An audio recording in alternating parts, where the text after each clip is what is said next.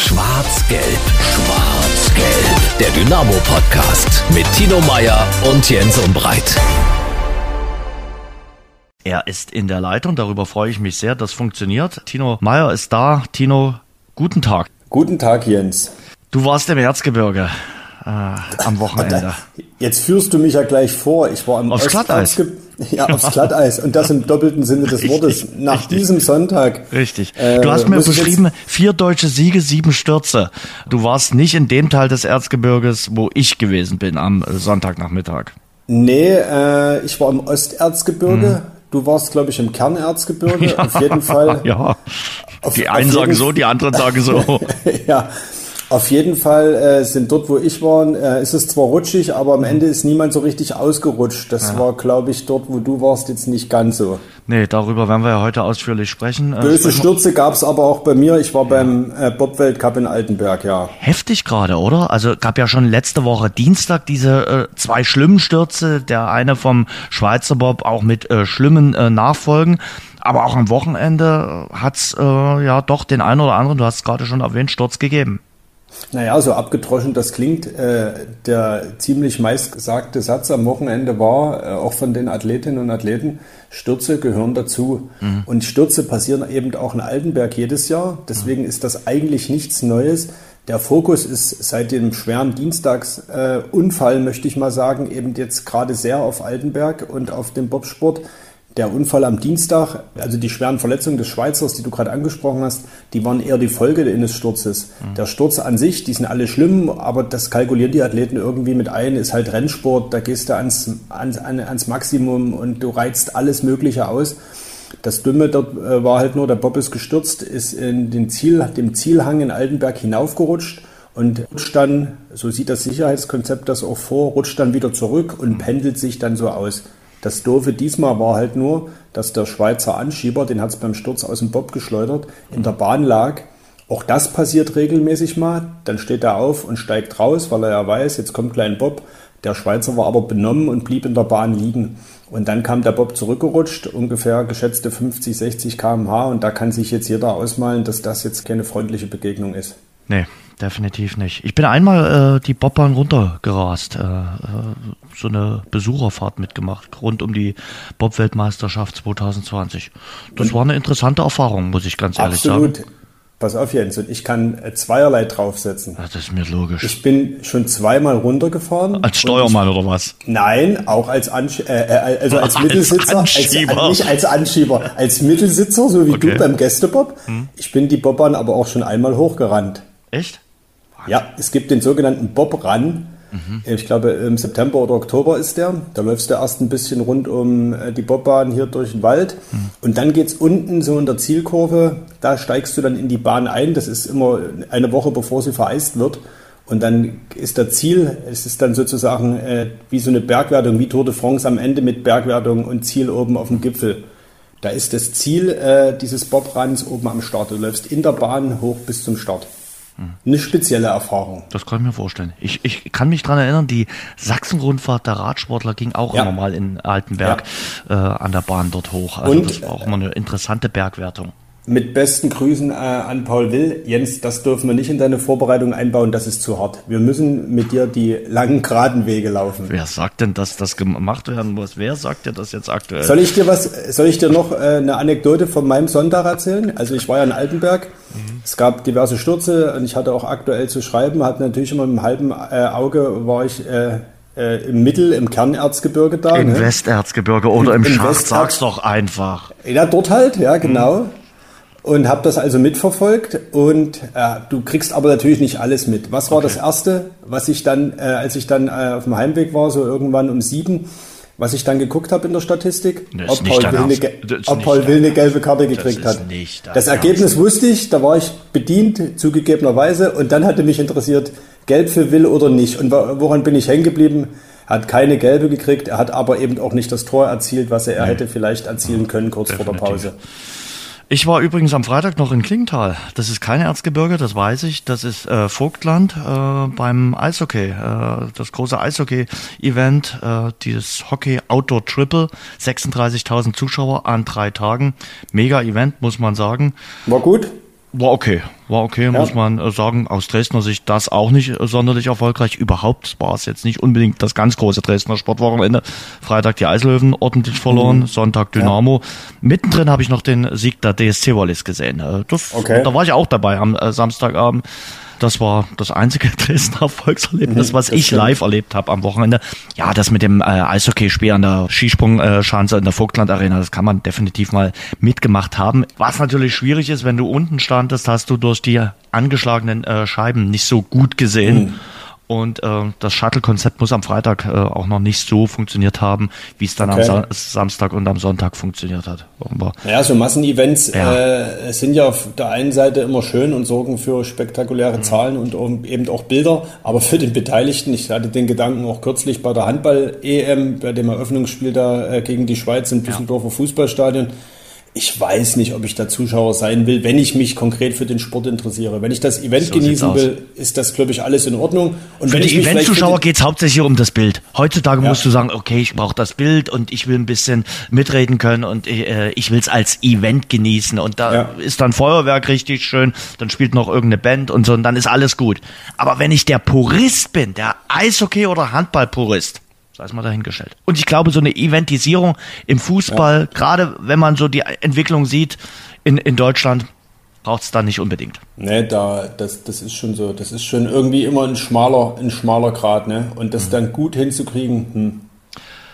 Wir reden jetzt ausführlich über Fußball, über Dynamo Dresden. Vorher noch der Hinweis, ich konnte übrigens am äh, Sonntagabend nicht mal ein Frustbier trinken, weil ich momentan abstinent bin. Try February? Äh, könntest du sagen, ja, ich könnte ja das mit dem blauen Etikett machen, aber ich bin komplett äh, versuche nur alkoholfrei. Ich habe mir einen Kirschsaft oder eine Kirschschorle dann gegönnt, aber ja, so richtig hm. hat mir das auch den die Frust war, nicht von der Seele. Genau, die war dann wie das sportliche Wochenende, ne? ja, oh. ja, sozusagen. Aber wir danken auf jeden Fall unserem Exklusivpartner Radeberger Pilsner für die Unterstützung und mit Radeberger könnt ihr dabei sein beim Freitagabend Heimspiel am 8. März gegen 1860 München. Was müsst ihr tun? Einfach auf die Website klicken, radeberger.de. Tino, jetzt würde ich vorschlagen, wir sprechen über das, was wir da am Sonntag zu sehen bekommen haben. Darüber gibt es einiges zu sprechen. So, und da freuen wir uns sehr auf zwei Kollegen, die uns einiges sagen können zu Dynamo Dresden. Und er, er kann uns nicht nur was zu Dynamo Dresden sagen, sondern auch sicherlich ein bisschen was zum Gegner vom Sonntag. Er beobachtet und betreut auch beide Vereine für MDR Sachsen, das Sachsenradio. Freue mich sehr. Ronny Maywald ist in der Leitung. Ronny, guten Tag. Ein kräftiges Sportfrei in die Runde. Herzlichen Dank für die Einladung. Sportfrei Ronny. Und er ist auch ein Freund unseres Podcasts. Wir freuen uns sehr, ihn mal wieder hier in der Runde begrüßen äh, zu dürfen. Ich habe lange daran gearbeitet, das gebe ich gerne zu. Schreibt für DPA und Kicker Lukas Böhme. Lukas, guten Tag. Und deshalb ein Fleißbienchen für dich, Jens. Hi und danke für die Einladung. Ein ganzes, ein ganzes Fleißbienchen. Vielen Dank. da freue ich mich. Ja, äh, und Lukas, ich kontere gleich. Wie viel Fleißbienchen kriegt denn Dynamo Dresden für den Auftritt am frühen Sonntagabend im Erzgebirgsstadion? Kann man das im Ganzen angeben oder kann ich auch mit halben arbeiten? Du kannst mit halben. Also ich habe hab ich hier schon mal erwähnt, dass es bei mir auf Arbeit, kannst die Kollegin fragen, du kennst ja die eine oder andere Kollegin, es gibt bei mir niemals volle Bienen. Also die können sonst was leisten, es gibt trotzdem niemals volle Bienen. Also da musst du eine Megaleistung, quasi wenn du den Aufstieg äh, schaffst, dann gibt's eine volle Biene. Aber ansonsten. Oh, dann, dann sind wir aber jetzt ganz weit weg, oder? Lukas, jetzt bin ich ja gespannt, was ja. du jetzt sagst. Bei mir hat neulich ein Kollege eine Zehntelbiene bekommen. Eine Zehntelbiene können mhm. wahrscheinlich ein paar Spieler an dem Spieltag für sich beanspruchen. So eine halbe Biene mhm. kriegt vielleicht Robin Meissner für sein Tor. Ansonsten mhm. wird es da schon ein bisschen schwierig. Um mal wegzukommen von Flachs und Krümelei. Ronny, ganz ehrlich, oh, Auer war irgendwie griffiger, motivierter und auch zielstrebiger, zielsicherer. Einfach gesagt, sie wollten es irgendwie mehr, hatte ich den Eindruck. Ja, das äh, können wir mal genauso stehen lassen. Und du erinnerst dich, äh, wir haben uns ja vorm Spiel in Aue in die Augen geguckt auf dem Parkplatz und du hast mich gefragt, na, wie geht das heute aus? So. Und ich war mir selten so sicher, aus dem Bauchgefühl raus, dass es einen Auswärtssieg geben wird. Habe ich ja auch gesagt. Können wir jetzt aus dem Nähkästchen mal kurz plaudern. Mhm. Natürlich mit dem Nachsatz, wenn Dynamo Dresden das 7 zu 2 von Lübeck ordnungsgemäß einordnet, daraus die richtigen Schlüsse zieht, dass es eben auch jetzt äh, ja, günstig gelaufen war und so weiter und so fort und äh, nicht denkt, ah, das läuft jetzt schon wieder alles von alleine, äh, so nach dem Motto, und wir sind wieder richtig gut unterwegs und äh, fertig. So. Und da muss ich schon ehrlich sagen, ich war, äh, was Dynamo Dresdens Auftritt betrifft, ein bisschen konsterniert. nach dem Spiel. Und auch in Aue haben mir nicht wenige gesagt nach dem Spiel, meine Güte, die haben wir aber viel stärker erwartet. Die waren ja gefühlt schwach. Und das steht, glaube ich, erstmal äh, für sich. Und Aue, finde ich, hat eine gute Mischung gefunden. Bei der Sache, logischerweise, aber auch einen guten Matchplan gehabt, glaube ich, den einfach diszipliniert, hochkonzentriert umgesetzt. Sie haben sich da, das weiß ich, ähm, versucht an Ingolstadt ein bisschen zu orientieren, haben sich also das Spiel von Dynamo Dresden in Ingolstadt genau angeguckt, was man da machen könnte, um die beiden Achter äh, vielleicht aus dem Rennen zu nehmen, ein Stück weit, all solche Dinge. Und äh, das ist so aufgegangen. Also ich bin ehrlich gesagt auch jetzt noch, wenn wir drüber sprechen, immer noch ein bisschen konsterniert und auch ein Stück weit ratlos, wie das sein kann, das jetzt zum wiederholten Mal, in Ingolstadt war das ja auch schon so, dass man darüber reden muss, wie die Haltung so war, die grundsätzliche Haltung, ja. So, und äh, wir wissen ja im Vorfeld des Spiels, das war jetzt vielleicht auch nicht so bierernst gemeint, aber trotzdem irgendwo so eine Frotzellästerei. Ich sag mal, dieses berühmte Video, ne? mhm. ne? welche Stadt ist schöner und so weiter und so fort.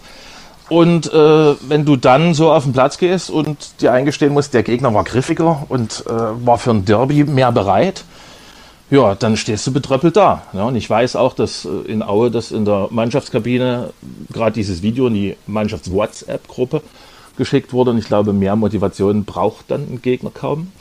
So, und Stefan Kutschke, der Dresdner Kapitän, der war, wie wir wissen, ausdrücklich nicht Bestandteil dieses Videos. Der hat da nicht teilgenommen. Der hat nach dem Spiel am MDR-Mikrofon, und das beschäftigt mich jetzt auch noch, äh, wo wir drüber reden, Folgendes zu Protokoll gegeben, nur mal die Essenzen, warum aus seiner Sicht äh, das Derby verloren gegangen ist. Fehlende Zweikämpfe, die Zweikämpfe nicht so gehabt, wie das Aue hatte. Torchancen hatte man schon, ja, aber nicht genutzt. Mendel hat sehr gut gehalten, stimmt auch. Aber nicht diese Spielanlage gehabt, die wir eigentlich haben, zielstrebig nach vorne spielen. Wir haben viel nach hinten gespielt, wackelige Knie gehabt, warum auch immer. Und dann auf das Thema kühlen Kopf bewahren, im Derby angesprochen, ja, kühlen Kopf, schön, aber trotzdem diese Atmosphäre, diesen Derby-Charakter. Du darfst da nicht so tun, als ist es ein Testspiel. So. Und das muss ich sagen, das sitzt bei mir im Kopf immer noch. Stand mhm. jetzt. Über all das, denke ich, werden wir jetzt in den nächsten Minuten reden. Äh, du hast so ein paar Punkte angesprochen, die auch ich äh, denke, die wichtig sind, um über diesen ganzen kompletten Sonntag äh, nochmal zu sprechen. Es ist ja im Vorfeld viel darüber diskutiert worden, Tino, kühlen Kopf zu bewahren. Ich glaube, der, der Kopf war schon relativ kühl. Aber ganz ehrlich, ich hatte das Gefühl, so das richtige Derbyfeuer ist erst entbrannt, als sie das Anschlusstor erzielt hatten. Hm, das kann man, kann man schon so stehen lassen. Äh, wie Ronny das gerade schon sagte, ne, kühlen Kopf bewahren, mhm. heißt halt aber nicht eiskalt äh, bleiben, also irgendwo die, also innerlich eiskalt bleiben.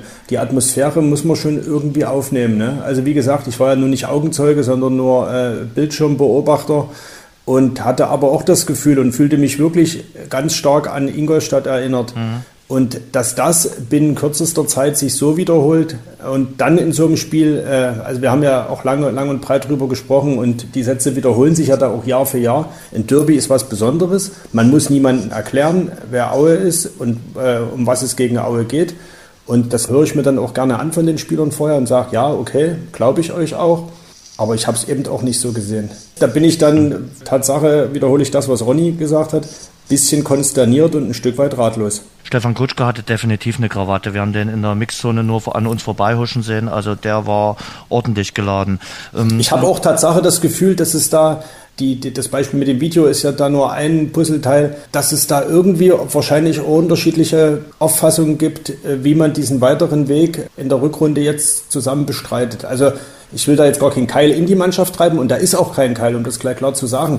Aber so atmosphärisch da, scheint es da verschiedene ja, Wege oder Überlegungen zu geben, wie man jetzt mit dieser Phase, mit dieser Saisonphase vielleicht auch umgehen soll. Lukas, du schreibst im Kicker von einem Auftritt ohne Mut und ohne Herz. Das ist jetzt nicht unbedingt ein Kompliment für Dynamo. Nee, absolut nicht. Und natürlich ist das auch eine drastische Aussage, aber wenn man nach Gründen für die Niederlage sucht, dann ähm, kann man das natürlich so machen, wie, wie Ronny das gemacht hat, ähm, sehr ausführlich, aber ohne jetzt Ronny zu nahe treten zu wollen, kann man es auch einfach versuchen, ein Stück weiter runterzubrechen, indem man mhm. nämlich wirklich alles zusammenfasst und dann kommen wir wirklich wieder dahin, was Ronny am Ende ohne es zu sagen, wahrscheinlich gemeint hat. Es fehlte, und das bestätigen auch die Zitate der Spieler nach dem Spiel, sei es beim MDR, sei es an anderen Mikrofonen, dass Mut und Herz gefehlt haben.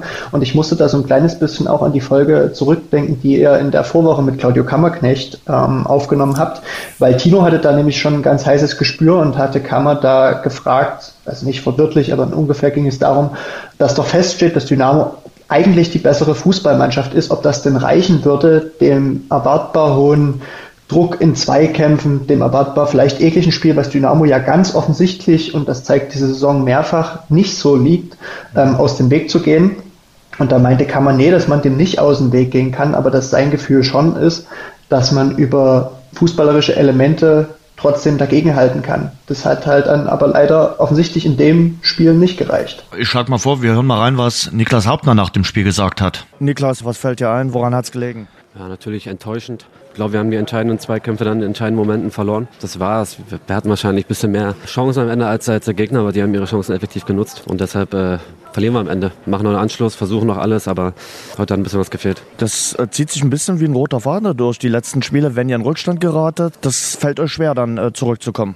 Also wenn wir jetzt irgendwie äh, nicht einmal vors Tor kommen würden, dann, dann würde ich dir recht geben. Ich finde, wir haben genug Aktionen nach vorne, aber was soll ich sagen, wir, wir, wir schießen am Tor vorbei, wir, wir zwingen es nicht komplett und äh, das fehlt uns ein bisschen. Äh, ja, deshalb gehen wir heute als Verlierer vom Feld und ähm, ja, jetzt haben wir sechs Tage Zeit, uns auf Essen vorzubereiten.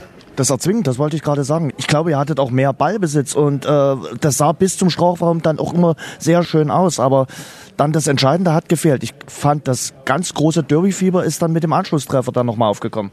Ja, machst einen Anschluss. Ich finde auch vorher schon, äh, vor dem Anschlusstor, weil wir haben alles versucht, den Anschluss herzustellen oder beim 1-0 schon, schon das 1-1 zu machen.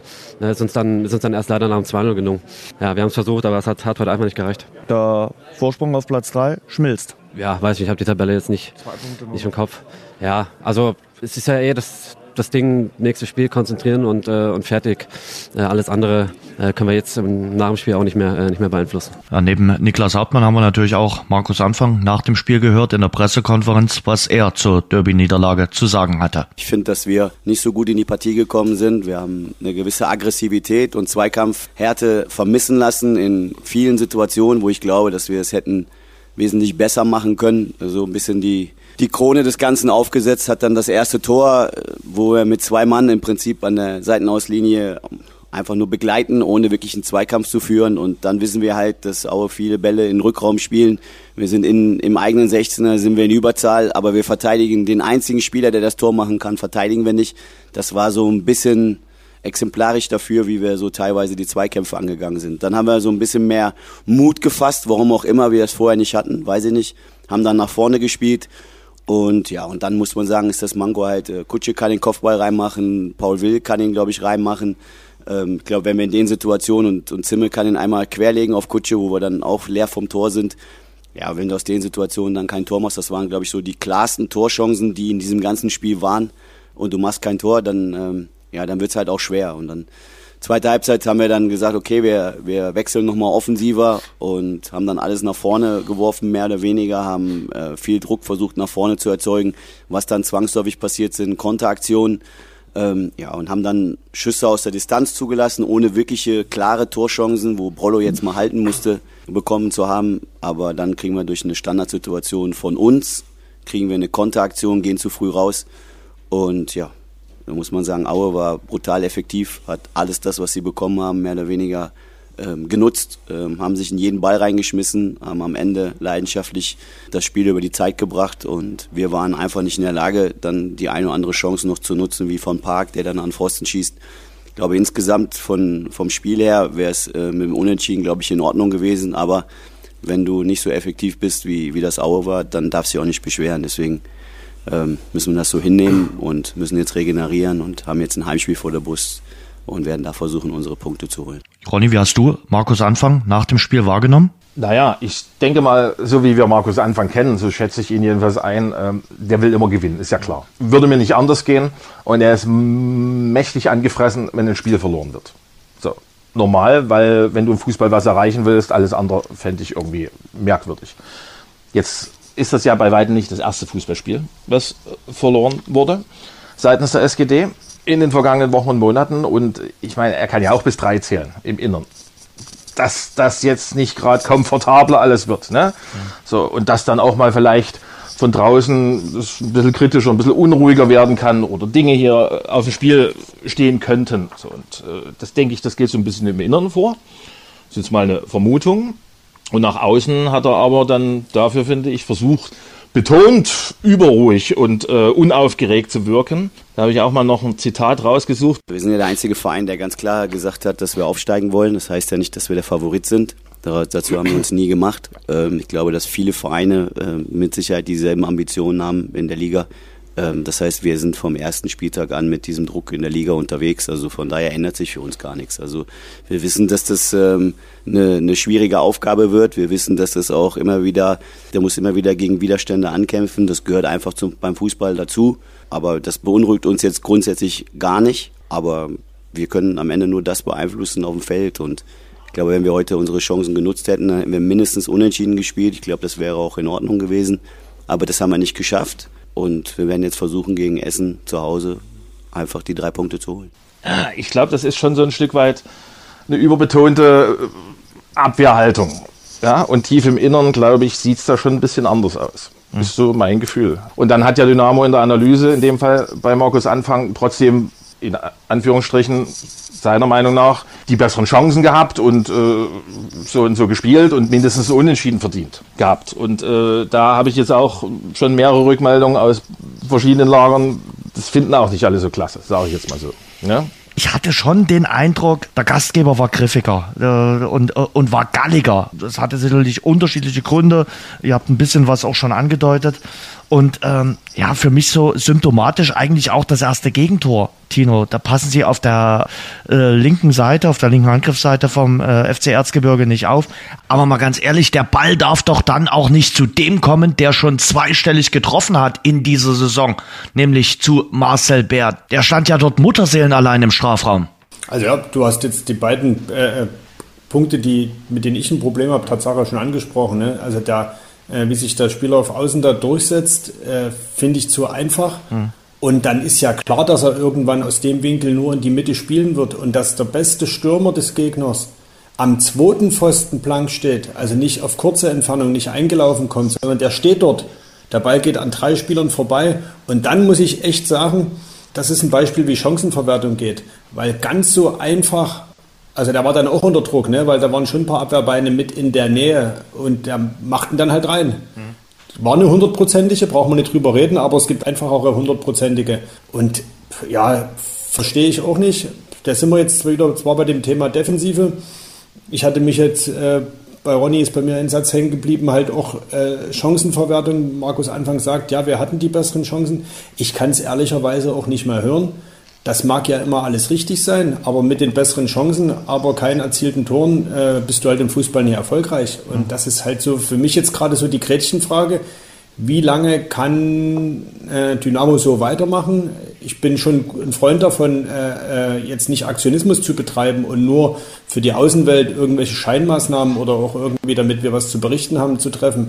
Aber jetzt immer weiter zu erzählen, wir haben schon 49 Punkte geholt, ja, das ist alles richtig, aber wenn wir auf das Jahr 2024 gucken, da stehen halt sechs Spiele, vier Niederlagen und das ist halt ein bisschen wenig. Sechs Spiele, sechs Punkte. Wenn genau der Trend so sich fortsetzt, äh, ich glaube, mit, mit 60 oder 61 Punkten steigst du definitiv nicht auf. Also das muss man auch ganz klar sagen. Es ist jetzt sicherlich nicht wie nach Lübeck alles rosa-rot war, ist jetzt nicht alles grottenschlecht. Aber wie gesagt, die Tendenzen der letzten Wochen, die sind dann doch schon ein bisschen besorgniserregend. Aber lass uns mal noch ein bisschen beim, beim Sonntag bleiben. Äh, Lukas, auch Tor Nummer zwei aus einem eigenen Eckball heraus. Klar kann das passieren, dass du einen Konter fängst. Und das ist auch schon anderen Mannschaften passiert, dass sie nach einem eigenen Eckball durch einen Konter ein Gegentor kassiert haben. Aber es war mir zu einfach. Es war ja Karo einfach, äh, wie es äh, der Gastgeber gespielt hat. Genau, und dann können wir ja gleich so ein bisschen anknüpfen an das, was auch Tino gesagt hat, an wie viele solche Aktionen seitens Dynamo können wir uns in den letzten Spielen erinnern. Das ist eher gering.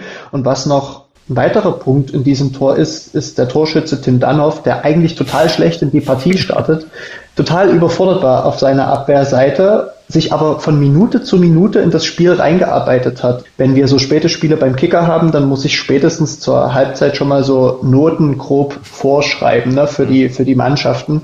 Und da stand da bei mir wirklich, also im besten Fall auf einer 4,5 eigentlich ein bisschen schlechter, ohne dass jetzt über seine Seite ein Tor gefallen ist. Aber er hat einfach gefühlt jeden Zweikampf verloren, stand immer hinten dran ähm, und hat dann wirklich erst ab der 40. Minute angefangen, überhaupt am Spiel teilzunehmen. Und ausgerechnet der läuft dann da halt durch. Ich meine, das ist aufgrund seiner Statur wahrscheinlich auch normal, dass er dann einer der Spieler ist, der nicht im 16er mit verteidigt und dann eben in den Konter, in den potenziellen Konter gehen kann. Aber dass er das Tor macht, war auch so ein bisschen symptomatisch, weil eben bei Dynamo hatte ich nicht das Gefühl, dass es aus der Startelf einen Spieler gab, der nach schlechten Aktionen sich danach signifikant verbessert hat, sich beispielsweise über Zweikämpfe oder auch mal ein Foul, was die Auer tatsächlich immer und immer wieder sehr clever gezogen haben, vor allem die offensiven Mittelfeldspieler um Marvin Stefaniak, um Tashi, selbst die beiden Sechser kannst du noch mit reinnehmen. Ähm, Pepic auch ein gutes Spiel gemacht. Die haben immer wieder, wenn sie gemerkt haben, okay, jetzt komme ich nicht mehr hinterher, haben sie die Fouls mhm. gezogen, aber immer so, dass es auch nicht, nicht mehr war als eine, eine gelbe Karte, um es mal ganz einfach auszudrücken, und haben Dynamo so auf diese Weise tatsächlich auch beeindruckt, wohingegen das Dynamo eben nicht gelungen ist, den Gegner zu beeindrucken. Darf ich da noch was anfügen, Lukas? Weil ich glaube, das passt, glaube ich, ganz gut dazu. Ich sehe es auch so, dass ähm, über die gesamte Saison hinweg der Tim Danhoff da hinten sich in der Defensive jetzt nicht gerade äh, der beste Akteur der dritten Liga ist, äh, nach vorn eher so ein bisschen seine Qualität hat, aber der hat zum Beispiel dann auch von seinem Mitspieler Marvin Stefaniak, von dem wir jetzt nachweislich alle wissen, dass das kein Innenverteidiger ist oder kein Verteidiger im klassischen Sinne, dann auch auf äh, der defensiven Seite hinten immer mal wieder Unterstützung bekommen, damit eben zum Beispiel ein Tom Zimmerschied oder wer auch immer dann nicht immer da so durchkommen kann, wie es beispielsweise Kilian Jakob in der ersten Halbzeit für Aue gelingen durfte, wo ich nicht nur Claudio Kammerknecht äh, in die Pflicht nehme und sage, einfach schwach verteidigt, mhm. sondern auch den Sportfreund Lewald, der da in dem Fall viel eher schon seinen Mannschaftskameraden unterstützen könnte, dann kommt der Kollege Jakob vielleicht gar nicht erst durch bis zur Grundlinie. Das sind alles solche kleinen Dinge, ja, warum dann am Ende, und die stützen, denke ich, ja das,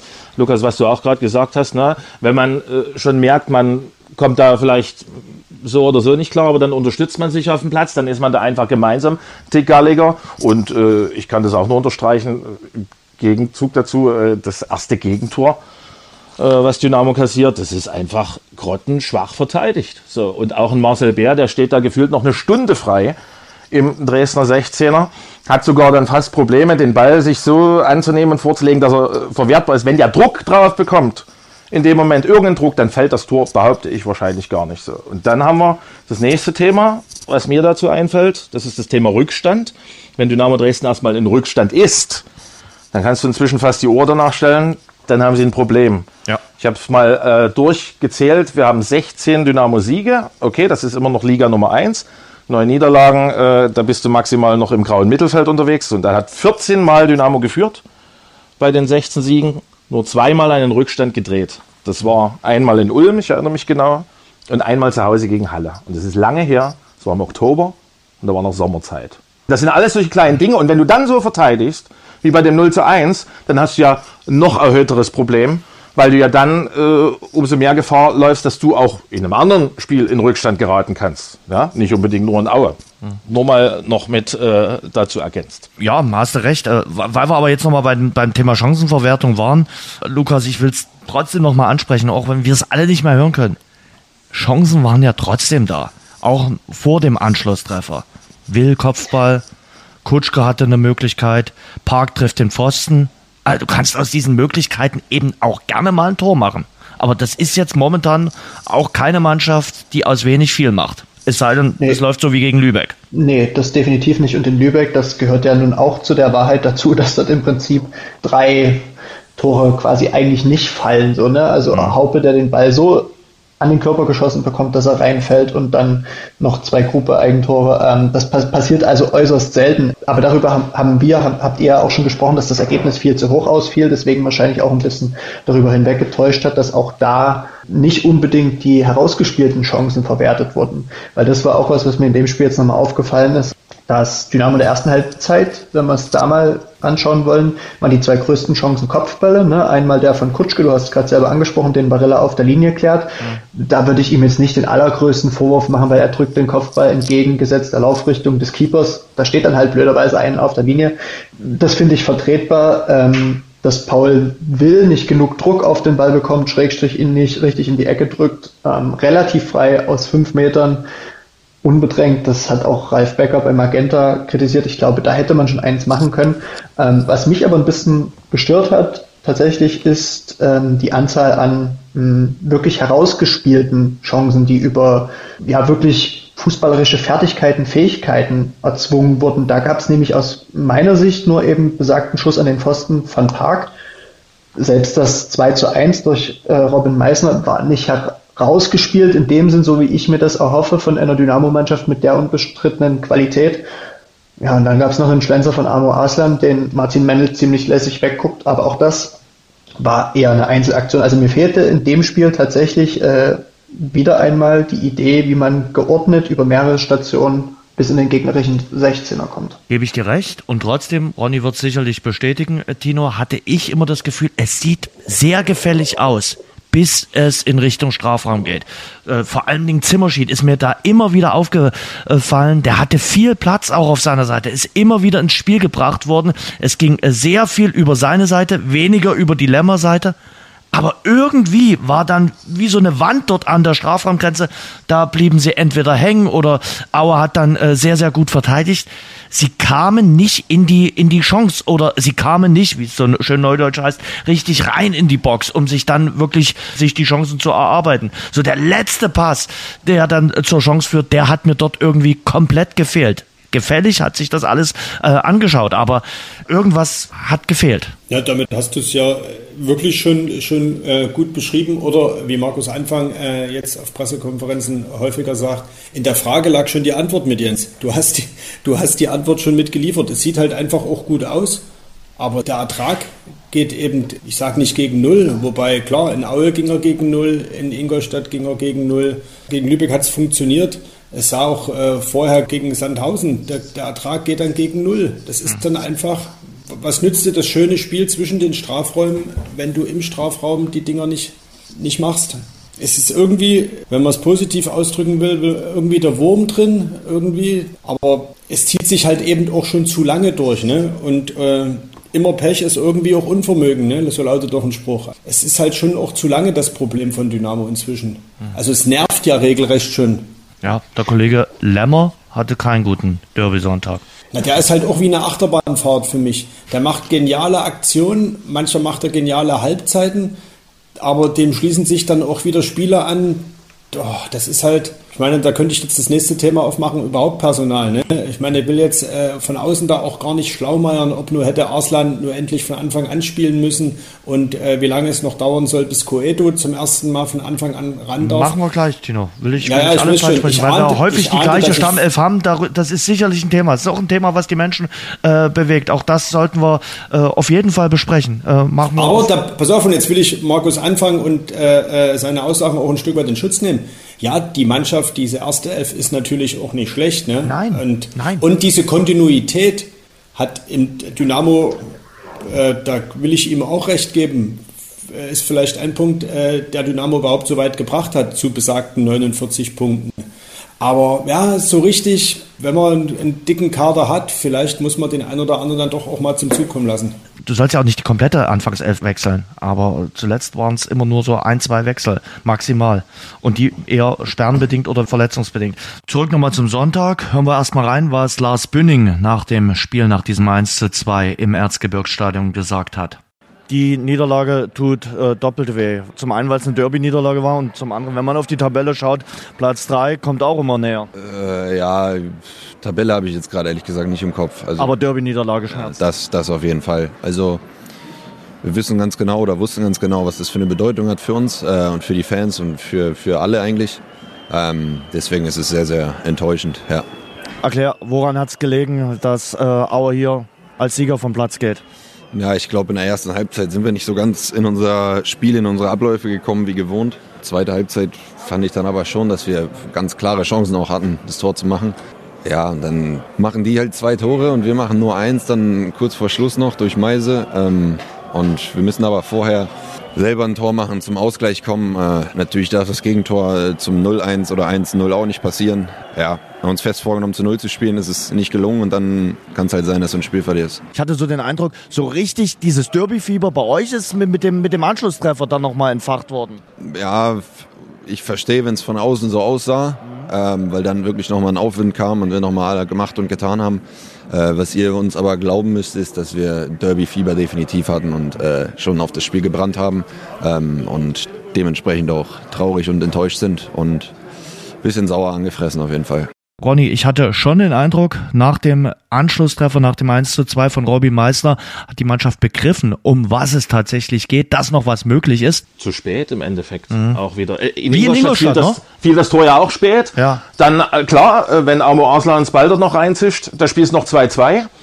Da weiß ich aber auch nicht, ob wir danach dann vielleicht ein paar Probleme, die mal objektiv zu diskutieren sind aktuell, dann eher, äh, ob die wieder vertuscht worden wären. Mhm. Äh, die Frage ist halt weiter generell, warum dann nicht gleich von Anfang an? Es muss ja nicht alles gelingen auf dem Platz. Oder, ja, aber warum nicht, zack, bumm, äh, mit der entsprechenden Griffigkeit. Ralf Becker hat es auch im Nachgang gesagt. Du brauchst hier einfach bestimmte Basisdinge in dieser dritten Liga jetzt. Da kommt es nicht aufs Fußballspielen allein zuvorderst an, sondern erstmal auf die grundlegenden Dinge und dann den Fußball oben draufsetzen, dann hast du eine gute Chance deine Ziele zu erreichen. So. Und äh, wenn wir aber über die grundlegenden Basistugenden auch äh, diskutieren müssen, finde ich schwierig. Und da fällt mir gerade ein Spiel ein aus dem Herbst. Ich glaube, es war das Heimspiel von Dynamo gegen Unterhaching, wenn ich mich recht erinnere. Da war Dynamo auch in Unterzahl dann mhm. irgendwann unterwegs.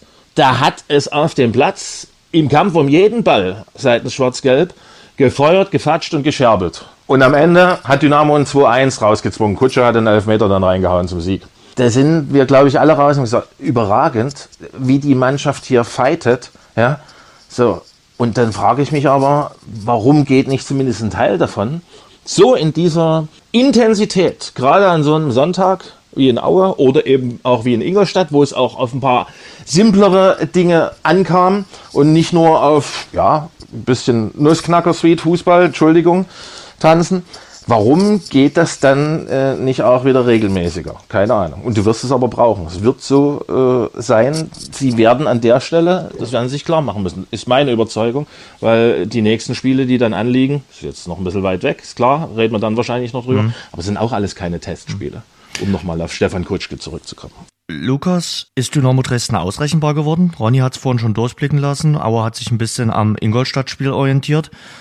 Und die Gegner sind ja nicht doof und gucken natürlich, wie können sie die Mannschaft, die sicherlich personell sehr gut besetzt ist mit tollen Fußballern, wie können sie die knacken? Wie können sie die DNA von Dynamo Dresden knacken? Und momentan hat man schon den Eindruck, äh, der Gegner findet so da so ein paar Stellenschrauben, wo er drehen kann. Ich glaube schon, dass Dynamo ein bisschen ausrechenbar, nicht ein bisschen, dass Dynamo ausrechenbar geworden ist. Vor allem jetzt im Jahr 2024 ist es halt ganz auffällig, dass wenn es gelingt, die beiden Achter aus dem Spiel zu nehmen, die nicht wirklich viele tiefe Bälle auf die Außen spielen können, die dann mit Zug in Richtung Tor gehen, was in der Hinrunde noch, noch öfter geklappt hat und zumindest ähm, in Form von, von Zimmerschied zu vielen Vorlagen geführt hat, dann ist Dynamo sehr ausrechenbar. Dazu kommt dann natürlich auch die Standardschwäche, die ungebrochen ist. Mhm. Ähm, mal abgesehen von dem, von dem Tor durch, durch Hermann in der letzten Woche. Ähm, das ist quasi auch aktuell keine Variante, die man mit einstreuen kann.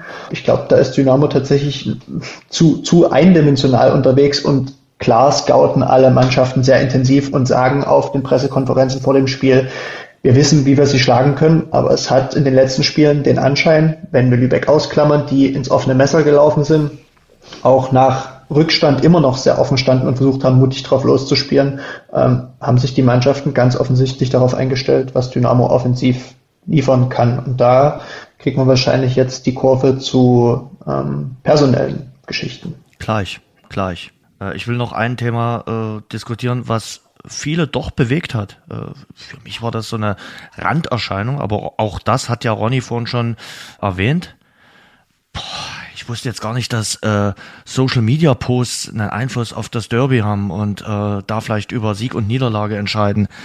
Also ich sag mal ganz ehrlich, als Jakob Lemmer letzten Samstag nach dem 7 zu 2 gegen Lübeck gesagt hat, naja, äh, wir haben uns warm geschossen, vielleicht haben sie jetzt Angst, dachte ich, flapsiger Spruch, kann ja mal sagen. Also wenn alle nur noch Stromlinien für mich sagen, okay, wir schauen von Spiel zu Spiel und wir haben großen Respekt vom Gegner und natürlich wollen wir das Derby gewinnen, dann wird's ja irgendwann langweilig. Und man kann über dieses Video in den sozialen Netzwerken, welche Stadt denn nun schöner ist, ich habe dazu eine klare Meinung, äh, welche Stadt schöner ist, darüber kann man diskutieren, ob es das vom Derby braucht. Auf der anderen Seite wir wollen ja auch ein bisschen, dass so ein bisschen das Derby-Fieber aufkommt. Ich bin da hin und her gerissen. Klar, Ronny hat auch recht, wenn du das Ding verlierst, lacht dich der Gegner aus und natürlich heizt das die so ein bisschen an, wenn das in WhatsApp-Gruppen dann rumgeht und die sehen, oh guck mal, die machen sich so ein bisschen lustig äh, über uns. Und früher war es so, da wurde ein, ein, Zeitungsartikel dann in die Kabine gegangen, jetzt äh, schickt man sicherlich so ein Social-Media-Video in äh, der WhatsApp-Gruppe rum.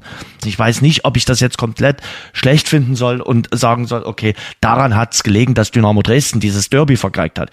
Gebt mir mal eure Einschätzung ab. Ich bin da eigentlich gar nicht hin und her gerissen. Äh, ich sage ganz klar, äh, wenn so ein Social-Media-Filmchen der Grund sein soll, dass Aue so eine starke kämpferische Leistung zeigt, äh, ja, da möchte ich mich fast kaputt lachen. Also das, äh, na klar sagt man danach, das hat uns nochmal zusätzlich motiviert. Aber wenn es das braucht, das wäre schon traurig. Also hm. ich glaube, äh, Film hin oder her, Aue hätte so und so diese Leistung im eigenen Stadion abgeliefert. Für mich ist eher ein anderer Punkt, wenn ich so eine Sache mache und in aller Welt erzähle, dass ich weiß, wie Derby geht und ja. wie sich Derby anfühlen muss, dann bin ich bei Ronny, dann muss ich es auf dem Platz aber auch sehen. Und wenn ich es dann nicht sehe, das ist dann, da denke ich, oh, komm Freunde, dann könnt ihr auch vor dem Spiel zeigen, was ihr wollt, aber ihr müsst es wenigstens abliefern. Ihr könnt in Aue verlieren, keine Frage, aber nicht mit so einer Leistung. Mhm. Und da bin ich dann am Ende ganz bei Niklas Hauptmann, ob der Gegner am Ende lacht oder nie lacht und ob ich jetzt für die Nummer aus, das wäre mir als Profi am Ende auch wurscht, mhm. weil ich glaube, es gibt jetzt ernste, wirklich ernste Themen intern zu besprechen, als äh, ob jetzt der Gegner schadenfroh ist oder ob man sich im Erzgebirge über die Landeshauptstadt kaputt lacht, das ist, glaube ich, am Ende wurscht. Das ist das geringste Problem, was die Mannschaft hat. Ob das jetzt glücklich war, hm, ich meine, Social-Media-Kampagnen sind halt, wie sie sind. Ne? Und wenn sie gewonnen hätten, hätten wir es wahrscheinlich jetzt auch gefeiert. Aber ich weiß nicht, wie, wie seht ihr es? Ich, ich sehe es genauso, äh, Tino. Ich habe ja eingangs auch gesagt, ich fand das jetzt auch nie, dass man das so Bier ernst nehmen muss. Und das ist eine Rand. Facette gewesen und mit Sicherheit hat es auch nicht das Derby einzig und allein entschieden. Aber es hat viele Menschen bewegt. Ja, na, äh, na klar, weil du äh, dann, das ist wie früher, wie du es gesagt hast. Früher stand sowas halt vielleicht in der Zeitung und alle sind ja auch irgendwo nicht böse drüber, dass man ein bisschen was gefrotzelt wird und dass, wie du schon sagst, ein bisschen Folklore stattfindet ne, im Vorfeld. Mhm. Jens, äh, so, okay, aber du musst es halt untermauern. Oder ansonsten stehst du halt danach da, wie die Sprücheklopfer konnten dem Ganzen äh, nicht praktisch folgen, was sie da vorher so zum Besten gegeben haben. Das ist dann halt so. Ja? Das ist, wird aber immer so sein. Also wenn es jetzt andersrum gewesen wäre, angenommen, es wären Gegner von Dynamo gewesen, angenommen Auen, die hätten Sprüche gemacht und hätten dann das Ding zu Hause 0-4 in den Sand gesetzt, übertrieben gesagt. Äh, noch dazu mit, hatten die Einstellung vielleicht nicht so dazu. Naja, super. Dann würden sie logischerweise genauso irgendwo die Finger gezeigt bekommen. Also sprich, da würde man dann drauf zeigen und sagen, hier, ihr Deppen, ihr Nüsse, in Anführungsstrichen, was habt ihr da gemacht? So. Und um das Ganze noch rund zu machen, glaube ich auch, ähm, dass man da auch die Social Media Abteilung von äh, Dynamo Dresden ein bisschen in Schutz nehmen muss, ganz einfach aus der Tatsache heraus, dass keine der Aussagen in irgendeiner Weise schlimmer oder zu überdreht oder zu überhöht. Ich bin mir sehr, sehr sicher, dass wenn wir diese Fragen in der Pressekonferenz den Spielern stellen, bekommen wir mit wenigen Prozent Abstrich genau diese Aussagen. Mhm. Ähm, weil was die schönere Stadt ist, das wird ja ein Spieler eines Vereins, egal in welcher Stadt er ist, so beantworten. Wer besseren Fußball spielt, ebenso. Also da, es wirkt natürlich jetzt unglücklich, ja, aber also das, das finde ich tatsächlich überdreht, ähm, da, da jetzt irgendwie noch was dran zu konstruieren, dass das irgendwelche Auswirkungen gehabt hätte, die Auer dort zusätzlich motiviert hätte, glaube ich ehrlich gesagt nicht. Im Gegenteil müsste man vielleicht sogar ja nochmal in Frage stellen, ähm, Derby hin oder her, aber war Dynamo motiviert genug, ein Spiel zu gewinnen, weil ich glaube, auch gegen andere Mannschaften hätte es an dem Tag schlecht ausgesehen. Das ist für mich das, was dabei steht und nicht, ob es da jetzt ein Social Media Video mehr oder weniger gab. Der Sieger hat sowieso alle Argumente auf seiner Seite und der Verlierer eben keine. Äh, und das war dann am Sonntagabend so. Ein Fakt noch zum Sonntagabend hat die Pause, die kurze Pause, eine Rolle gespielt. Ich fand schon, vor der Pause war Dynamo ein bisschen besser drauf. Ich hatte aber jetzt nicht den Eindruck, so wie aktuell ja viel diskutiert, auch äh, dann beim Bayern-Spiel hat es ja wohl dann den Bruch gegeben im Bayern-Spiel, hat jetzt nicht den Eindruck, dass Dynamo vor der äh, kurzen Unterbrechung jetzt in so einem Floh drin war, dass sie das komplett aus dem Takt gebracht hat. Also ich fand jetzt die drei, vier Minuten Pause haben jetzt nicht den Spielplus äh, komplett zerstört. Nö, ich glaube, das ist, damit kann man es eigentlich auch auch stehen lassen. Und zumal, wenn man sich die Entstehung des Tores, was wir jetzt auch schon besprochen ja. haben, anschauen, äh, war das genauso entschleunigt wie die Pause davor. Also da hätte es, hätte es ge genügend Möglichkeiten gegeben, mit ein bisschen mehr Spritzigkeit reinzugehen. Ähm, ich glaube nicht, dass da die Pause was verändert hat, nein. Die Jungs selber, die machen sich schon extrem Druck. Es kann halt sein, dass sie auch vielleicht ein bisschen drüber waren und deswegen vielleicht dann am Ende diese Spannung in den ersten zehn Minuten nicht hatten. Das weiß ich nicht. Es kann sein, dass sie sich zu viel Druck gemacht haben. Ähm, aber eins ist auch klar, also so kannst du dich dann äh, gerade die ersten Minuten nicht präsentieren und so ein Gegentor, was du bekommen hast zum 0-1, das darfst du einfach nicht bekommen. Das muss man auch mal einfach ehrlicherweise sagen. Also da müssen wir es wesentlich besser verteidigen. Was Radeberger alkoholfrei seinen besonderen Geschmack verleiht? Es ist der Kalister Aroma Hopfen, von dem wir extra für Radeberger alkoholfrei jedes Jahr mehr im Elbe-Saale-Gebiet anbauen lassen. Radeberger alkoholfrei. So großartig kann alkoholfrei schmecken. Personal. Äh, du hast schon so ein bisschen durchklingen lassen. Lass uns mal drüber diskutieren. Also es war häufig in den letzten Spielen so, jetzt in der Rückrunde, dass Markus Anfang aufs gleiche Personal setzt. Und ich finde, das zeichnet ja auch eine, eine, eine gute Mannschaft aus, dass man so ein paar Eckpfeiler setzt. Äh, und Ottmar Hitzfeld hat das zu seinen besten Zeiten immer gemacht. Er hat so ein paar Spieler drin gehabt, auch die Führungsspieler sind, und die hat er auch drin gelassen, wenn die mal ein schlechtes Spiel gemacht haben, weil sie natürlich auch wichtig für die Kabine sind. Und ich habe jetzt auch äh, nicht das Gefühl, dass man alle elf austauschen muss. Aber ein paar Stellschrauben zu drehen, vielleicht auch das Leistungsprinzip wieder mehr in Schwung zu bringen, äh, dass sich auch Leistung im Training lohnt, boah, weiß ich nicht. Also, Tino, du hast vorhin schon so ein paar Spieler angedeutet, die vielleicht auch mal den Arm heben könnten und sagen könnten, vielleicht mal von Beginn an. Naja, wie gesagt, äh, personale Kontinuität finde ich ist schon ein wichtiger Punkt.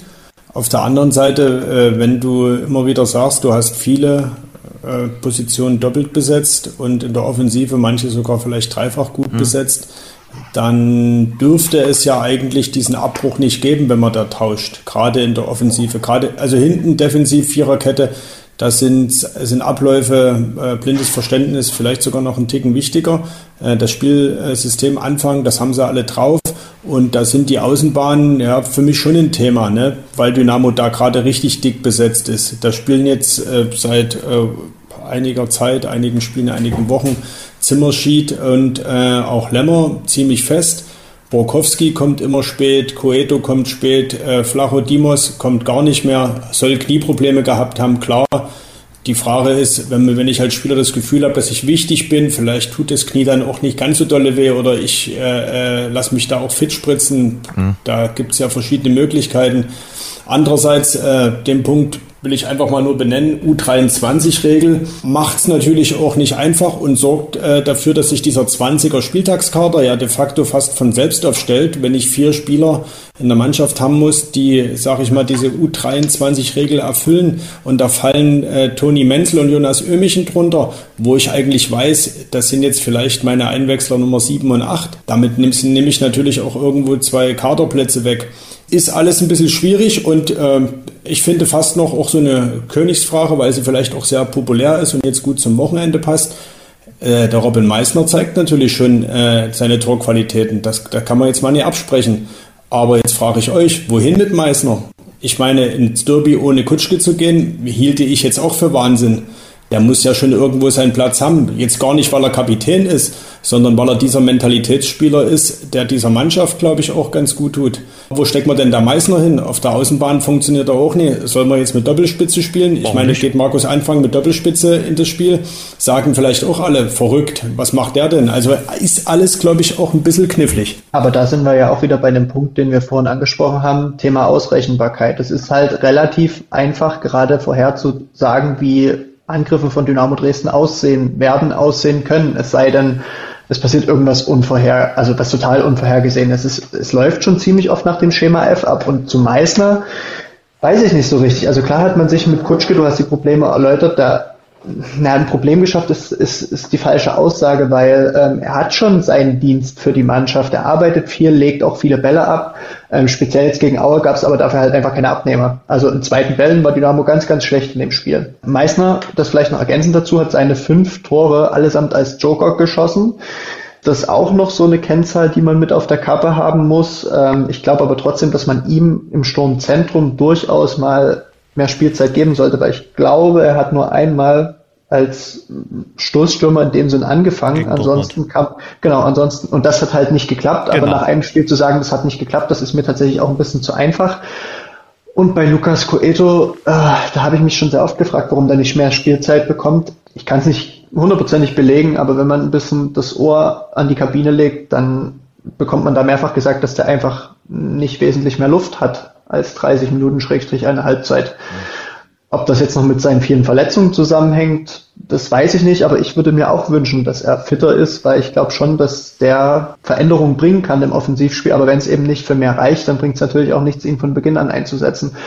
Und tja, Was mit Arslan? Arslan, Arslan haben wir ja nicht geholt, um, um, um uh, ihn auf der Bank setzen zu lassen. Man hat ja vor allen Dingen auf seine Tore gehofft. Das stimmt. Die Chance wird man ihm jetzt auch geben müssen, in Anführungsstrichen. Einfach weil jetzt auch die Ergebnisse gefragt sind, wird er mehr Spielzeit bekommen. Ich glaube, und das hatten ja viele schon prognostiziert, dass Luca Hermann ähm, dem zum Opfer fallen wird, jetzt erst einmal in den kommenden Wochen. Aber bisher, und auch das müssen wir ja auch sagen, ähm, hat Arslan noch nicht den Effekt auf das Spiel gehabt, den man sich wünscht, auch wenn ich sehr wohl weiß, dass es dafür Gründe gibt, dass er wenig Spielzeit hat, noch nicht von Anfang an gespielt hat, aus einer Phase kommt, wo er in Magdeburg wenig gespielt hat, das ist mir schon klar. Aber auch er kommt jetzt automatisch in eine Rolle rein, beweisen zu müssen und das am besten auch sofort. Auch nicht die leichteste Aufgabe eigentlich das, was man befürchtet hat, dass es äh, bei Arslan nun noch nicht den Kaltstart gibt, weil er eben ein schwieriges halbes Jahr in Magdeburg hinter sich hat, äh, Ronny. Ja, zum einen äh, fehlende Spielpraxis, klar. Zum anderen, das ist ja auch so eine Sache. Ne? Viele haben gesagt, der Heilsbringer kommt zurück. Jetzt hat Dynamo seinen Heilsbringer äh, wieder. Ich war da schon noch ein Stück weit hin und her gerissen. Ob das dann so auch auf Anhieb gleich das bringt, was man sich äh, verspricht, ja, das muss jetzt die Zeit zeigen. Ich denke, das ist noch zu früh, das zu beurteilen. Ähm, es kann ja auch am Ende so sein, dass Arslan im besten Fall mit seiner etwas mehr Kaltschnäuzigkeit, die er, glaube ich, von Haus aus verkörpert, äh, auch im Zweifelsfall vom gegnerischen Tor, dass das dann auf die Mitspieler abfärbt ein Stück weit. Gegen Lübeck hatte ich im Übrigen äh, schon so ein bisschen den Eindruck. Äh, auch daraus resultierte so ein gewisser Optimismus, dass Dynamo Dresden das Spiel für sich entscheiden könnte in Aue. Okay, jetzt glaube ich auch, dass früher oder später, vielleicht schon gegen Essen, Luca Herrmann äh, da erstmal, was die Startelf betrifft, dran glauben wird müssen, damit Arslan dann jetzt langsam reinkommt. Weil ist für mich auch klar, wenn du deinen, in Anführungsstrichen, Heilsbringer so zurückholst, mhm. der praktisch der vielleicht noch Puzzlebaustein sein soll, damit es dann auch wirklich mit dem Aufstieg klappt, äh, und der dann aber dauerhaft nicht irgendwann mal in der Startelf steht, äh, das erklärt sich dann auch irgendwie nicht. Logo. So, und zu Lukas Cueto noch ein Satz von mir. Da weiß ich, das kann ich aber irgendwo auch verstehen, dass man bei Dynamo Dresden da, nachdem er nun lange, lange verletzt war, und dann praktisch endlich gefühlt fast wie ein Neuzugang Dynamo zur Verfügung stand noch vor Weihnachten, dass man da sehr behutsam äh, mit Lukas Cueto auch umgehen wollte und auf gar keinen Fall riskieren wollte, dass er sich dann von 0 auf 100 vielleicht äh, die nächste Verletzung einzieht, weil man natürlich schon genau weiß, dass man äh, von Lukas Cueto noch sehr viele gute Dinge erwarten kann. Und die Rückrunde dauert ja noch ein bisschen an, aber die Stimmen werden natürlich lauter, ist klar, dass äh, auch speziell Lukas Cueto so langsam, aber sicher dann irgendwann in die Startelf rein sollen dürfen müsste, könnte, damit wir auch von Anfang an dann vielleicht mal sehen, was da so noch alles gehen kann. Was ja aber passiert ist, äh, und das geht aus den Aussagen von Ronny und von mir hervor, ist, wir reden jetzt über drei, vier Spieler im Grunde genommen. Ne? Und wir haben aber noch viel mehr Spieler, die theoretisch Erfolg bringen könnten. Und da glaube ich, äh, muss man auch mittlerweile langsam Markus Anfang ein Stück weit hinterfragen, wie groß denn sein Talent ist, die Spieler in der zweiten, zweieinhalbten, dritten Reihe zu motivieren und für ihre Einsätze dann entsprechend vorzubereiten, weil andere Mannschaften bekommen es ja offensichtlich auch hin, dann mal in der Mitte der Saison einen Spieler aus dem Hut zu zaubern, der dann plötzlich mal, wenn es nur fünf, sechs Spieler sind, eine richtige Phase schiebt, dann vielleicht auch wieder abfällt, aber den sehe ich bei Dynamo Dresden aktuell nicht, zumindest nicht auf der Bank sitzen. Ich weiß nicht, wer das sein soll, der in den kommenden Spielen dann plötzlich explodieren soll. Und das geht meiner Meinung nach vor allem über Selbstvertrauen. Selbstvertrauen sich im Spiel holen ist gerade schwierig, verstehe ich, aber da ist dann halt auch ein Trainer oder ein Trainerteam gefragt, solche Spieler eben mental abzuholen, weil da gibt es mit Sicherheit einige, die dreimal mehr am Tag auf die Schulter geklopft haben wollen. Ob das passiert, weiß ich gerade nicht.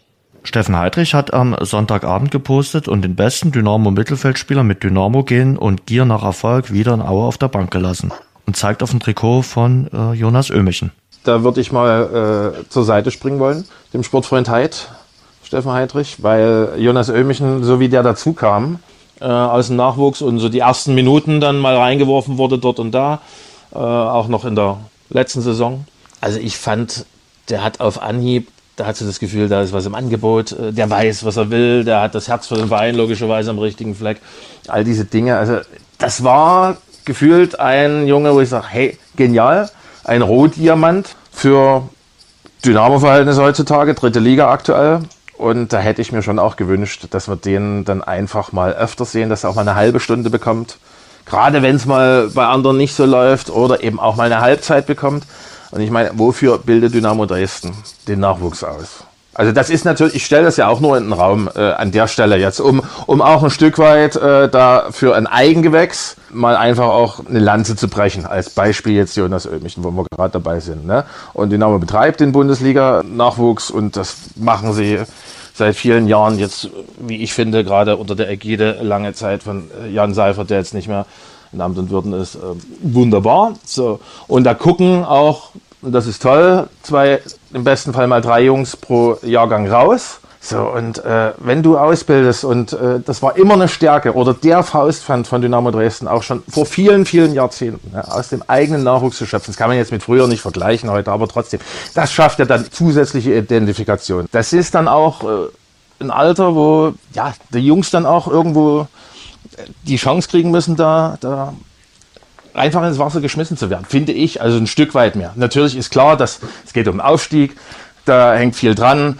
Äh, da kann jetzt nicht ein Jonas Oehmichen äh, ein Hauptmitverantwortungsträger sein, ist ja auch klar. Ne? Und dass du da erstmal guckst, wie du da mit dem Hintern an die Wand kommst. Ich sag's mal so salopp. Aber so ein bisschen mehr, das hätte ich mir schon auch hier und da ab und zu mal gewünscht. Also wollte ich jetzt nur mal, weil ihr den Post von Steffen Heidrich da eingepflegt habt, ist nur meine Denke. Ich denke, in der Hinrunde wäre sicherlich das ein oder andere Spiel da gewesen, auch für Jonas Ömichen, aber gerade jetzt kann ich mir das ganz schwer vorstellen, wenn plötzlich Jonas Ömich in der 70. Minute kommt, äh, wo richtig Druck auf dem Kessel ist. Weil wenn das Ding dann schief geht, und du hast auf der Bank einen Coeto sitzen oder eben einen Meißner oder wen auch immer oder einen Amor Aslan, das ist dann schon den, den Ausbildungsgedanken, da bin ich ja voll bei dir, aber die Phase jetzt ist einfach, ist einfach nicht da, weil über allem steht der, der Aufstieg. Und vielleicht ist Jonas Ömichen im Moment dann auch, hat er auch nicht die Form, weil was ich mir nämlich auch nie vorstellen kann, also mag jetzt ein naiver Blick von außen sein, äh, dass nicht ein Stück weit doch äh, die besten Fußballer spielen, also die besten im jetzigen Moment als Team, weil am Ende auch der Trainer ja nur für den Aufstieg abgerechnet wird und nicht für Platz 4 und erfolgreiche Nachwuchsentwicklung. Eine Veränderung wird es am Samstag auf jeden Fall geben. Lars Bünning hat die fünfte Gelbe bekommen. Und da haben wir das nächste Problem, ne? Jetzt wird es in der Tobias Viererkette angeschlagen. Ne? Kevin Ehlers ebenfalls. Wer spielt denn in Verteidigung? Claudio Kammerknecht? Claudio Kammerknecht kann alles, Jens, würde ich in alter Verbundenheit sagen. Okay. Vermutlich. Habt ihr noch andere Ideen, falls die beiden auch ausfallen? Also wer da in Frage kommt für die Kammerknecht auf jeden Fall denkbar. Mhm. Ähm, ansonsten rein theoretisch, wenn jetzt mal alle Stränge reißen sollten, könnte ich mir auch ein paar Wilder hinten mhm. vorstellen. Oder aber es wird ganz verrückt und passt gar nicht zu dem, was Dynamo Dresden macht. Wir stellen tatsächlich mal auf eine Dreierkette um. Okay. Geht und spielen vielleicht doch mit einem zweiten Stürmer. Wer weiß. Wäre eine Idee. Mhm ja, müssen wir jetzt schauen. Also wir haben jetzt eine Trainingswoche vor der Brust, da müssen wir mal gucken, wer uns dann da zur Verfügung steht. Aber ähm, ja, wir werden da schon eine gute Lösung finden, glaube ich. Essen wird aber schon nicht ganz unwichtig, oder? Also das kann man so festhalten. Ja, da sind wir jetzt an dem, an dem gleichen Punkt wie vor dem Lübeck-Spiel. Ne? Aber und wenn du dich mit den Auswärtsniederlagen jetzt immer unter Druck setzt ja. und sagst, okay, das nächste Heimspiel müssen wir aber dann unbedingt ziehen. Und da können wir natürlich auch die, die Mannschaften alle durchgehen. Also nennen wir ein Heimspiel, was ein Selbstläufer wird. Ne? Vor Lübeck haben wir gesagt, das ist vielleicht ein dankbarer Gegner. Da gab es dann Stimmen, die auch gesagt haben, die sind aber spielerisch gar nicht so schlecht und die Erwartungshaltung ist so hoch. Jetzt können wir das bei Essen umdrehen. Äh, Essen, ja, die kommen über Kampfkraft, kann das Dynamo. Jetzt werden wir vielleicht das Argument bringen, die haben ein Heimspiel, da muss es gehen. Also ich glaube, am Ende ist die Herangehensweise an jedes Spiel auch irgendwo gleich. Du musst am Ende punkten. Ne? Und mhm. da sind wir am Ende wieder bei Chancenverwertung. Wenn du keine Tore machst, wird es halt schwer mit Punkten. Und wir sind vor allen Dingen, denke ich, auch wieder bei der Griffigkeit, bei der letzten, die du brauchst und bei der Galligkeit, wo wir uns, denke ich, ja einig waren, eingangs, dass die irgendwo in Aue und zuletzt auch in Ingolstadt ein Stück weit auf der Strecke geblieben ist, oder? Na, nicht ohne Grund ist ja der, der so schöne Vorsprung äh, geschmolzen. Also zum Jahresende waren es sieben Punkte, jetzt sind es eben nur noch äh, zwei Punkte. Haben wir uns vielleicht alles ein bisschen zu rosig gemalt? Also ich bin ja weiterhin von der Mannschaft grundsätzlich überzeugt, das gebe ich gerne zu. Und bei einer Besteigung von einem 8000er, wenn wir den Aufstieg vielleicht mit einer Besteigung von einem 8000er vergleichen wollen, dann kannst du ja nach 5000 Metern auch nicht einfach mal sagen, okay, wir brechen die Mission jetzt ab, bloß weil es mal ein bisschen stürmisch oder regnerisch wird. Also kannst ja jetzt nicht einfach umkehren und sagen, okay, wir hören auf, äh, weil manche jetzt schon sagen, um Gottes Willen, äh, die, die Mannschaft steigt niemals auf und nächste Saison äh, spielen wir um Abstieg mit. Das kannst du jetzt nicht machen. Also du musst schon weiter irgendwie auch überzeugt sein, gerade auch hier im Dynamo-Land. Aber ich finde, du musst jetzt, jetzt in diesem Moment, wo du merkst, du hast sechs Punkte aus sechs Spielen im Jahr 2024 geholt, äh, dann musst du an den richtigen Stellschrauben äh, drehen. Und Ronny hat es vorhin schon äh, ein bisschen gesagt, auch mit den Statistiken. Also du hast jetzt schon neun Niederlagen kassiert. So viele Niederlagen hattest du in der kompletten Vorsaison. Neun Niederlagen. Und du hast damit zwei Niederlagen mehr als der Gegner vom Sonntag aus dem Schacht. Ja. Unter anderem. So, und diese neun Niederlagen, da ist Dynamo, ich wiederhole es nochmal, äh, aktuell im Mittelfeld irgendwo der dritten Liga unterwegs. Also da gibt es schon noch ein paar mehr äh, Mannschaften, die weniger Spiele verloren haben. Es bleibt dabei, Dynamo hat 16 Spiele gewonnen, ist immer noch Nummer 1 der Liga, gehört ja auch alles mit so weit dazu. Und Jens, äh, die Überzeugung, finde ich, ist ganz wichtig. Die Ausgangslage für Dynamo ist ja weiter erstmal gut, wenn jetzt die Saison beginnen würde. Dann, äh, jetzt, oh, Dynamo hat schon zwei Punkte Vorsprung. Ne? Äh, Überzeugung, absolut wichtig, kann ich nur unterstützen, was du gesagt hast. Aber es ist, denke ich, auch wichtig, gerade jetzt nochmal deutlich äh, klar darauf aufmerksam zu machen. Einfach nochmal die Alarmglocke rausholen. Jungs, äh, redet vielleicht auch ruhig mal Tacheles und, wie du gerade gesagt hast, stellt an den entsprechenden Schrauben, damit ihr es dann auch äh, sauber ins Ziel bringt. So, ganz einfach. Stehen bleiben und jetzt aufhören, um Gottes Willen und so. Ne, auf gar keinen Fall. Durchziehen und durchziehen. Ja? Und äh, logischerweise, da, da mache ich mir zum Beispiel auch überhaupt keinen Kopf darüber, weil das jetzt auch so ein paar Mal irgendwo in den Raum gestellt wird, na ja, und gibt es da vielleicht dann so ein bisschen Unruhe, zumindest wenn es dann ins Spiel geht. Auf dem Platz beziehungsweise auf den Rängen bin ich absolut überzeugt davon. Da wird jeder schwarz-gelbe Anhänger wird hier weiter alles geben. Absoluter Schulterschluss mit der Mannschaft. Nur die muss dann halt unten auf dem Platz, wie du gerade gesagt hast, auch mal ein paar Stellschrauben drehen. Und dann bringst du das Ding auch durch. Wenn es jetzt so weiter blubbern sollte, ich sag's mal bewusst so ein bisschen provokant, dann ja, läufst du natürlich Gefahr, das Ding erneut wegzuschmeißen, so wie letzte Saison. Von hinten drückt aber Ulm. Ulm äh, lässt nicht äh, locker. Äh, auch wenn du, Tino, das wird ja auch immer wieder vorgeworfen, Ulm offenbar sportlich nicht so sehr magst, die sind dran. Also äh, man muss sagen, die sind als einziger dran. Also hinter Ulm klafft dann auch schon wieder eine Lücke von fünf Punkten, aber Ulm spielt mit. Ja, das ist ja alles auch okay. Äh, ich habe doch gar nichts gegen Ulm. Und meinetwegen sollen die den dritten Platz ja auch behalten. Da habe ich absolut nichts dagegen. Gut. Auch Ulm wird wieder Spiele verlieren. Das Schlimmste, was Dynamo jetzt machen kann, ist auf die Tabelle gucken. Mhm. Äh, das ist halt jetzt echt dieser schmale Grat. Wo sind die Stellschrauben, die du drehen musst? Und wie viel Kontinuität im System, im Personal äh, solltest du dir auch unbedingt bewahren, weil es eben einfach wichtig ist und weil äh, Leistungssport kein Lichtschalter ist, an, aus, an, aus, sondern da gehört ein bisschen mehr dazu. Von daher wirklich ganz, ganz schwierige Phase. Ulm sehe ich, äh, mag sein, dass ich mich gerade ganz weit aus dem Fenster lehne, aber ich habe noch eine Hand sozusagen am, am Fensterrahmen. Äh, Ulm sehe ich da jetzt nicht als dauerhafte Konkurrenz. Ja. Klar, hast du bei Regensburg auch gesagt und die sind immerhin Und noch haben äh, sie, Tabellenführer. haben sie, Jens, wo haben sie verloren? Das wo war dein? Spiel, das war dein Spiel am Samstag. Ich musste so an dich denken beim Ja, Spiel. Sandhausen gegen Regensburg, äh, als Re- Sandhausen dann 6 zu 3 gewonnen hat. Also dachte ich mir, das ist das Tino Meyer Gedächtnisspiel. Die einen hat er komplett abgeschrieben und auf Sandhausen setzt du ja immer noch. Äh, Ronny, ganz kurz, ist Auer noch ein Kandidat für dich äh, in Sachen Aufstiegskampf? Dann müssten sie jetzt am Wochenende in Regensburg gewinnen. Wofür ja, denke ich, äh, die schwarz-gelbe Gemeinde ja auch ruhig die Daumen drücken kann in dem Fall, also jetzt aus Regensburger Gründen. Und wenn sie das schaffen sollten, dann denke ich, dann müsste den Rest, würde der Fußballgott irgendwo äh, entscheiden, ob das dann noch was werden kann. Aber wenn sie in Regensburg äh, verlieren sollten, dann glaube ich, äh, nee, dann wird das nichts mehr. Und jetzt Essen, Lukas. Bei Essen ist es momentan auch so, an, aus, an, aus, Sieg, Niederlage, Sieg, Niederlage. Ja, könnte man ja fast meinen, dass es ein guter Gegner für Dynamo wäre mit an-aus. Also wenn man den Dynamo-Rhythmus an-aus jetzt weiter fortsetzen würde, dann würde man jetzt gewinnen. Nee, Aber, aber bei um- Essen um- umge genauso. Also die machen auch äh, Niederlage, Sieg, Niederlage und würden dann wieder, das will ich jetzt nicht weiter ausführen. Genau, Die haben letzte äh, Wochenende auch verloren. Genau, es geht aber auch einfach darum, jetzt zu Hause wieder eine Macht zu werden, weil das äh, muss einer oder sollte der Faustpfand sein für die verbleibenden Spiele, dass du zu Hause eine Macht bist und jetzt mal wirklich, wir wissen ja, dass bei Dynamo niemand auf die Tabelle guckt, aber mal ganz fernab von dem geht es ja auch darum, was Gegner darüber denken, wenn sie gegen dich spielen, wenn sie zu dir kommen. Und da wissen jetzt alle, dass Dynamo den besten Fußball der Liga spielen kann, bis zum 16er. Aber kann Dynamo eklig und kann Dynamo abschließen? Das sind die entscheidenden zwei Fragen, die in den kommenden Wochen Dynamo positiv beantworten muss, wenn sie nicht den Vorsprung verlieren wollen und bis zum Ende oben mitspielen. Wovon ich ausgehe, ja, aber dazu muss jetzt genau das gelingen. Du musst ekliger werden und das muss jeder wissen, dass du eklig bist. Weil das Programm der nächsten Wochen ist auch eklig. Mit Essen, mit Halle, nächstes Ostduell, dann 1860 München, die auch momentan richtig gut drauf sind, zuletzt drei Siege in Folge hatten.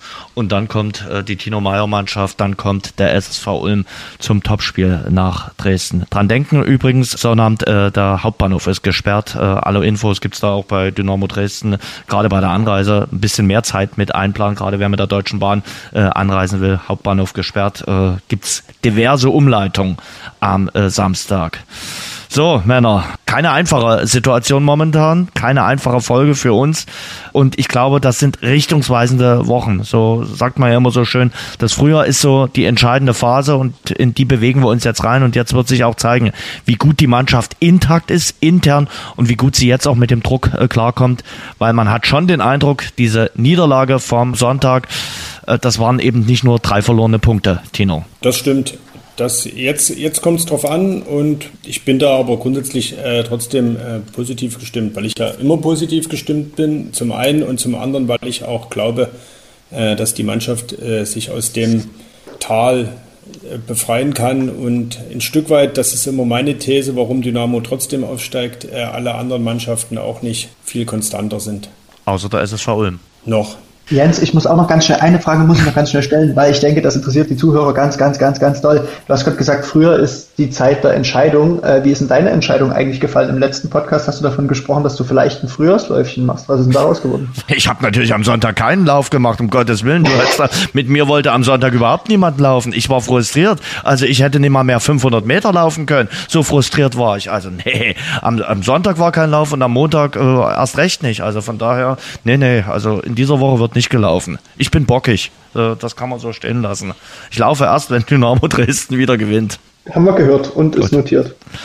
Gut, Männer, es hat Spaß gemacht. Vielen Dank an die Kollegen. Lukas Böhme schreibt für DPA und den Kicker und offenbar auch noch für die Laufzeitung. Danke, Lukas, für deine Eingebung. Dankeschön, bis bald. Und Ronny Maywald, NDR Sachsen, das Sachsenradio. Ronny, wir sehen uns Samstag im Stadion. Alles klar. Danke euch.